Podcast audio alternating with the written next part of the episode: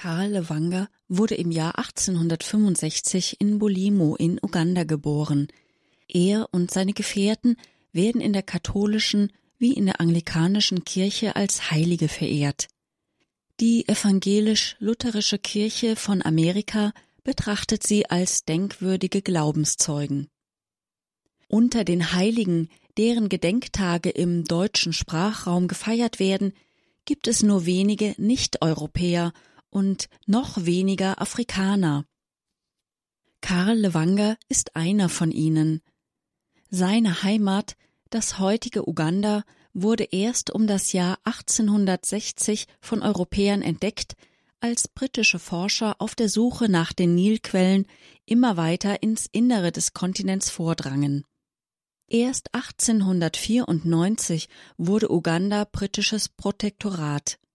Bis zu dieser Zeit herrschten Könige über das Land. Als Karl Lewanga 14 Jahre alt war, kamen die ersten christlichen Missionare von Europa nach Uganda und konnten dort bald Erfolge aufweisen. Als König Mutes, der die Missionare unterstützt hatte, starb, wurde der junge König Mwanga sein Nachfolger. Dieser stand zunächst den in das Land gekommenen christlichen Missionaren wohlwollend gegenüber, seine Beamten und Ratgeber aber lehnten das Christentum als eine Fremdreligion ab und hielten die europäischen Missionare für Spione. Inzwischen jedoch war bereits ein Teil der Bevölkerung christlich geworden, beziehungsweise bereitete sich als Katechumenen auf die Taufe vor. Besonders unter den Pagen am Hof des Königs gab es viele Christen, Karl Lewanger war der Anführer der königlichen Pagen und wurde im November 1885 mit 20 Jahren zusammen mit den anderen Pagen am Hof getauft. Er sah sich selbst als Betreuer der jungen Christen. Er und einige andere der Neugetauften machten bald große Fortschritte im Glauben, so dass sie selbst andere auf die Taufe vorbereiten und den Glauben durch Katechismusunterricht bei ihren Landsleuten vertiefen konnten. Das Christentum schien unter der einheimischen Bevölkerung Fuß gefasst zu haben. Doch plötzlich schlug die Stimmung des Königs um. Der Hauptgrund dafür lag darin, dass das Christentum den ausschweifenden Lebensstil und die Sexualmoral des Königs, der sich auch an Kindern verging, missbilligte. Karl Lewanger und andere Neugetaufte, von denen ja viele am Hof des Königs lebten, traten diesem entgegen und setzten alles daran, die Jungen vor den Begierden des Königs zu schützen. Der achtzehnjährige König Mwanga glaubte und hörte jedoch auf seine Ratgeber und begann damit, seine Pagen christlichen Glaubens aus dem Weg zu räumen. Sein erstes Opfer wurde der 15 Jahre alte Page Josepho Mukasa Balikutembe. Dieser hatte es gewagt, den jungen König wegen seines ausschweifenden Lebensstils und seiner Avancen gegenüber den männlichen Pagen zu kritisieren. Den Zorn des Königs erregte dann der 17-jährige Page Dionysus Denis Sebukwavo. Auf einer Jagd fragte ihn der König, ob es stimme, dass er anderen Jugendlichen Religionsunterricht erteile. Als Dionysus dies eingestand, bohrte der König ihm eine Lanze durch den Hals.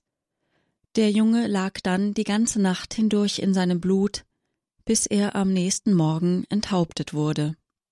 Mit ihm starben die christlichen Pagen Anderea Gagwa und Ponziano Ngontwe, am Abend dieses Tages erklärte König Mwanga öffentlich, dass alle Angehörigen des Hofes, die nicht vom Beten abließen, getötet werden sollten. Als Karl Wanger, der Aufseher der königlichen Pagen, vom Entschluss seines Königs hörte, versammelte er seine Kameraden zu einem langen Nachtgebet, um sie auf die bevorstehenden Prüfungen vorzubereiten. Vier Jungen, die noch im Glauben unterwiesen wurden, empfingen in aller Eile die Taufe. Am nächsten Morgen berief der König eine Gerichtssitzung ein. Er erklärte Diejenigen von euch, die nicht beten, sollen an meiner Seite bleiben. Die anderen sollen sich gegenüber an der Schilfwand aufstellen. Karl Lewanger und 15 weitere Pagen gingen zur Wand hinüber.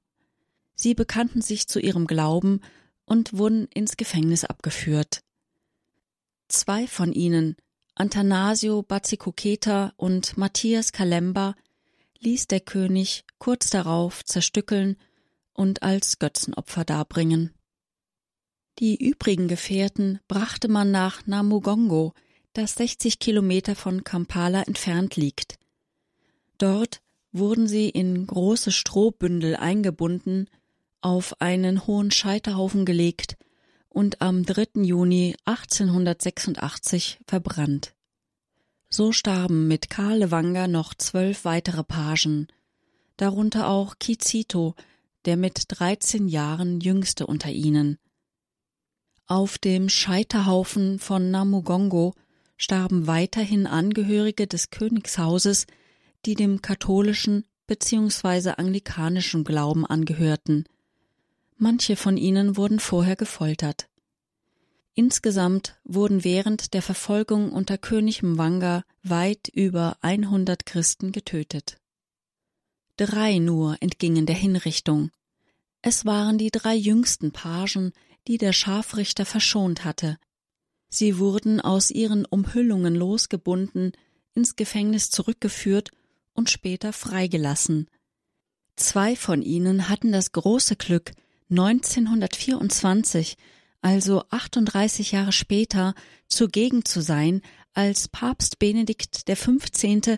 Karl Lavanga und 21 seiner Gefährten selig sprach.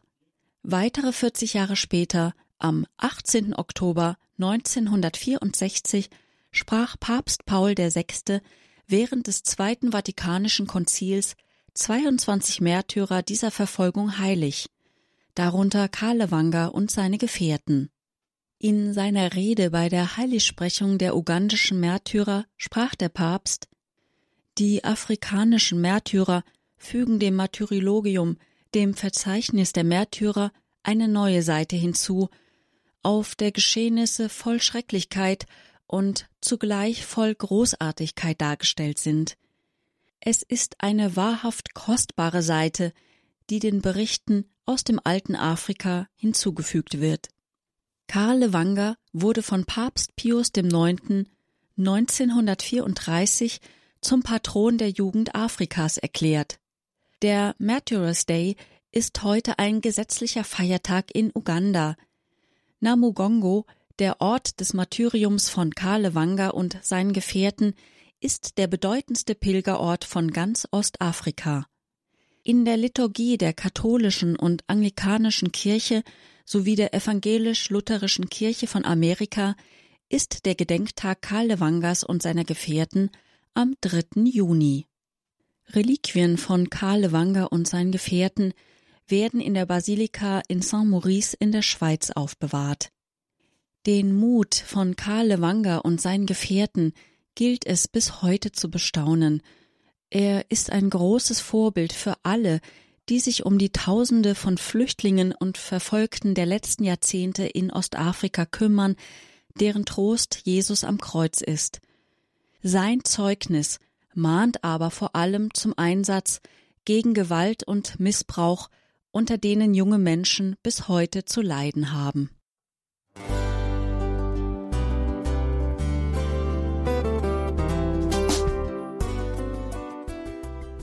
Liebe Zuhörerinnen und Zuhörer, vielen Dank, dass Sie unser CD- und Podcast-Angebot in Anspruch nehmen. Wir freuen uns, dass unsere Sendungen auf diese Weise verbreitet werden. Dieser Dienst ist für Sie kostenlos.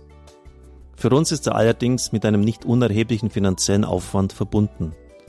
Deshalb sind wir für jede Spende dankbar. Alle Bankverbindungen unserer Spendenkontos können Sie über unsere Homepage horeb.org unter dem Menüpunkt Spenden einsehen. Dort besteht auch die Möglichkeit, online zu spenden. Natürlich nach den neuesten Sicherheitsstandards. Sie können diese Informationen auch bei unserem Hörerservice unter der Telefonnummer 08328 921 110 erfragen. Ich wiederhole die Rufnummer 08328 921 110. Vergelt's Gott für Ihre Unterstützung. Ihr Pfarrer Kocher.